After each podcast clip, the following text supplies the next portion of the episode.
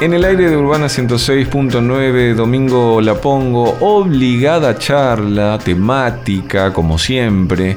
Eh, según se, esto lo voy a decir sinceramente, según se nos cante. Hay veces que son fechas, hay, hay veces que son contextos, hay veces que son estados de ánimos, hay veces, hay veces que tienen. ¿Sabes qué me gustó, Manu, la otra vez, por ejemplo? El día que hicimos películas de granja porque vos plantabas zanahoria. Eso estuvo buenísimo.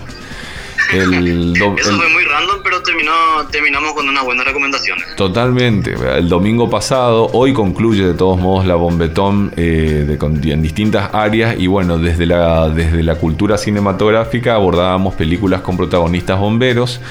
Y hoy en particular, en este tremendo 11 de octubre, eh, a puertas de una, fecha, de una fecha tan importante como el Día de la Raza, le digo a Manu de Cinéfilos con Z al final, página web, blog, red social especializada en cine. Manu, hablemos de películas que aborden eh, tipo, no sé muy bien, ¿verdad? Tipo, ah, vamos a hablar de la colonización, de, de, cosas que tengan que ver con esta fecha tan particular, qué películas las hay, ¿verdad, Manu? Ahora, o sea que me encanta el gancho también que hicimos, que ahora me doy cuenta que fue medio accidental, pero también tiene propósito que haya mencionado el tema de, la, de las películas de granja, porque recuerdo que hablamos de dos películas con, con Mel Gibson, hablamos de Señales y Pollitos en Fuga. Sí. Y, ahora quiero comenzar ahorita hablando de Apocalipto. Ah, bueno. Que es la, la, una, creo que fue la segunda película de Mel Gibson que hizo después de La Pasión de Cristo y que realmente es una película que te soy sincero, no la recuerdo perfectamente, pero este, viendo acá los detalles de todas las películas que suelen tocar estos temas, que por lo general son películas que apuntan a la época de premiaciones, ¿no? Por ejemplo, eh, Danza con Lodos, que es la única película eh, de esta temática que fue ganadora del premio Oscar a Mejor Película, ¿no? Sí. Y esta película Apocalipto, ¿verdad? Apocalipto que hizo Mel Gibson en el, en el 2006, es un peliculón tremendo, ¿verdad? Es una, una, una, película casi de, de, persecución. El 80% de la película eh, tiene acción, tiene drama, tiene aventura y es un, una película bastante osada, así mismo como hizo La Pasión de Cristo en, no en lengua inglesa, también a él lo enfocó de esta manera a Apocalipto, ¿no? Que, que metió a actores eh, nada conocidos en Hollywood, eh, una historia realmente, una producción súper comercial, pero con una historia casi indie, ¿no? No, no del tipo de cine que se suele ver en Hollywood. Y realmente pegó, pegó fuerte y aunque la academia y la, la época de premiaciones no le dieron tanta bola. Y podemos inclusive hasta usar, ¿verdad? Como, como metáfora la misma la colonización, o más bien pararnos en la colonización también para, para lo que hizo en algún punto Mel Gibson, y yo le doy todo el reconocimiento de que colonizó también. Eh, le trajo valores a la cinematografía, el tema del idioma en La Pasión de Cristo y también en Apocalipto, porque recurre a lenguas originales para narrar eh, películas. Películas que nosotros solemos ver, eh, y precisamente nosotros, y me refiero al público en general alrededor del mundo, suele ver, ¿verdad? Suele ver marcianos, eh, seres acuáticos, todo tipo de raza, hablando en un perfecto inglés. Y, creo que... Imagínate que, imagínate que Estados Unidos, que es un son espectadores que históricamente no quieren saber nada de los subtítulos. Siempre tienen ese problema. Por algo son tan populares los remakes. Cualquier película europea, asiática, oriental, de cualquier lado del mundo que sea un éxito, ellos ya quieren hacer un remake en su idioma. ¿verdad? Y puedo entrar en los foros, es increíble cómo no quiere leer la gente ahí. ¿verdad? A veces decimos que la educación acá en Paraguay es un poco paupérrima, pero imagínate no tener, no, ni siquiera leer subtítulos para no, porque no puedes seguir una película, por ejemplo. Eso es bastante triste, ¿verdad? Y así como decimos, ¿verdad? La pasión de Cristo, que si no me equivoco era arameo, eh, acá en Apocalipto que hablan en, en maya, obviamente la, la, la, el realismo no estoy, no estoy al tanto. Imagino que habrá hecho una buena investigación de Gibson, así como sé que hizo con la Pasión de Cristo.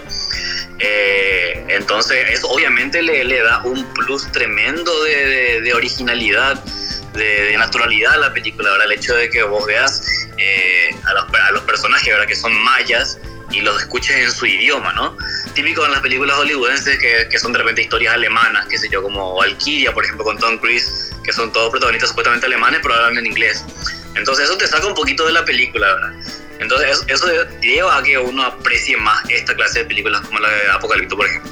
A mí me, me, encantó y lo, lo, vuelvo a decir, ¿verdad? Gran pionero, gran colonizador de la cultura en ese aspecto tan importante como es el, el, fonético, el de la lengua, el señor Mel Gibson con Apocalipto. Y Apocalipto, si no la vieron, recomendadísima. Yo me fui a verla, yo nunca, o sea, a mí me pasan estas cosas tipo como, ser humano, y te cuento más como amigo.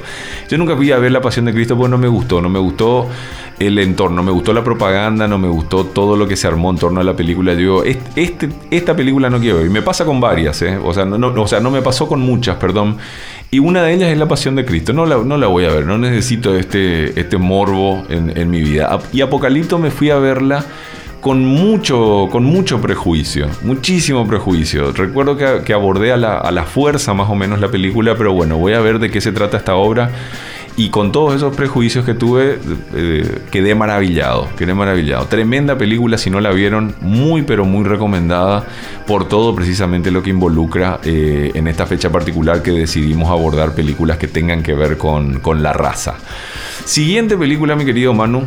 La siguiente película, como mencionaba al principio, es Danza con Lobos de 1990, dirigida y protagonizada por Kevin Costner Estamos hablando de una épica de tres horas de duración que sigue al, famoso John Dunbar durante, durante la guerra civil, ¿verdad? Que se hace amigo de, lobos e indígenas. Entonces, eh, obviamente eso lo convierte en una aberración a, la, a los ojos de los militares.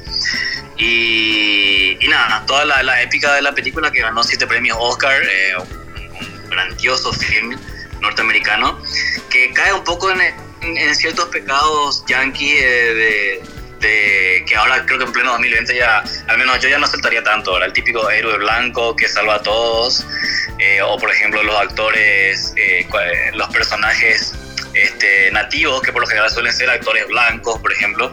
Pero más allá de eso, es una producción realmente impresionante que yo creo que sobrevivió bastante bien al, paso del tiempo y que no por nada fue emulado de distintas formas. tenemos la historia de Pocahontas, tenemos la película, por ejemplo, Avatar de James Cameron, que fácilmente se puede decir que es un remake de, esta historia, ¿no? Eh, bien, bien, de, bien de ciencia ficción. Así que nada, Danza con Lobos, un peliculón de tres horas para sentarse y disfrutarla bien.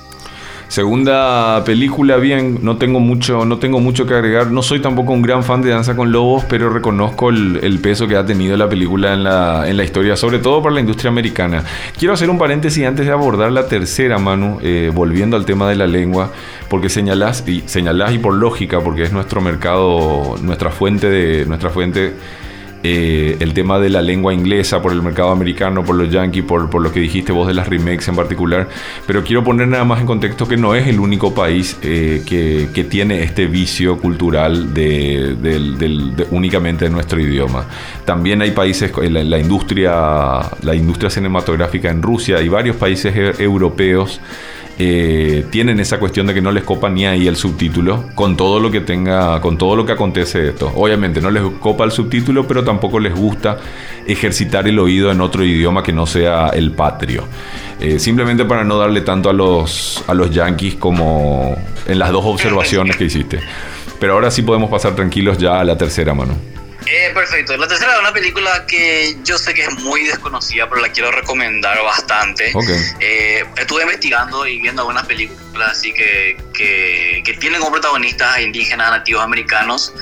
Y hay una película de 1980 que se llama Windwalker, que es un, es un western eh, bien, bien dramático, que está ambientado en el año 1790, a finales de 1790 y siga un patriarca Cheyenne, que Cheyenne es otra de los de los de la subcultura, vamos a decirle, de los nativos americanos, que creo que si no me equivoco están ya prácticamente extintos ahora mismo en, en Estados Unidos. No tienen muchos casinos, no te preocupes. ¿Cómo? Tienen muchos casinos, no te preocupes. Les va bien. no, no, no.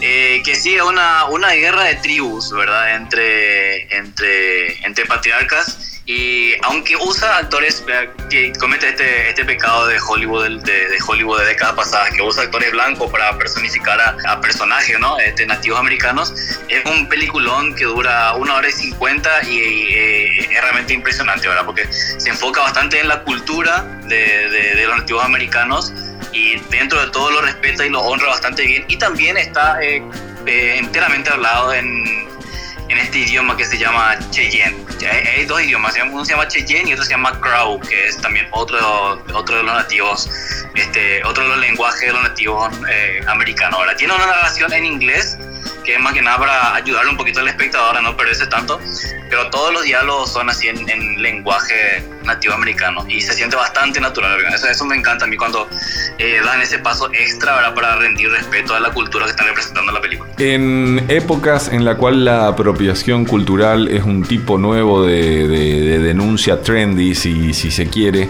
es un placer para mí haber recomendado junto con Manu tres películas eh, que aborden el Día de la Raza en particular y por supuesto todo lo que culturalmente eh, arrastra a ello. La primera película fue Apocalipto, la segunda Danza con Lobos, la tercera y última, ¿cuál, Manu?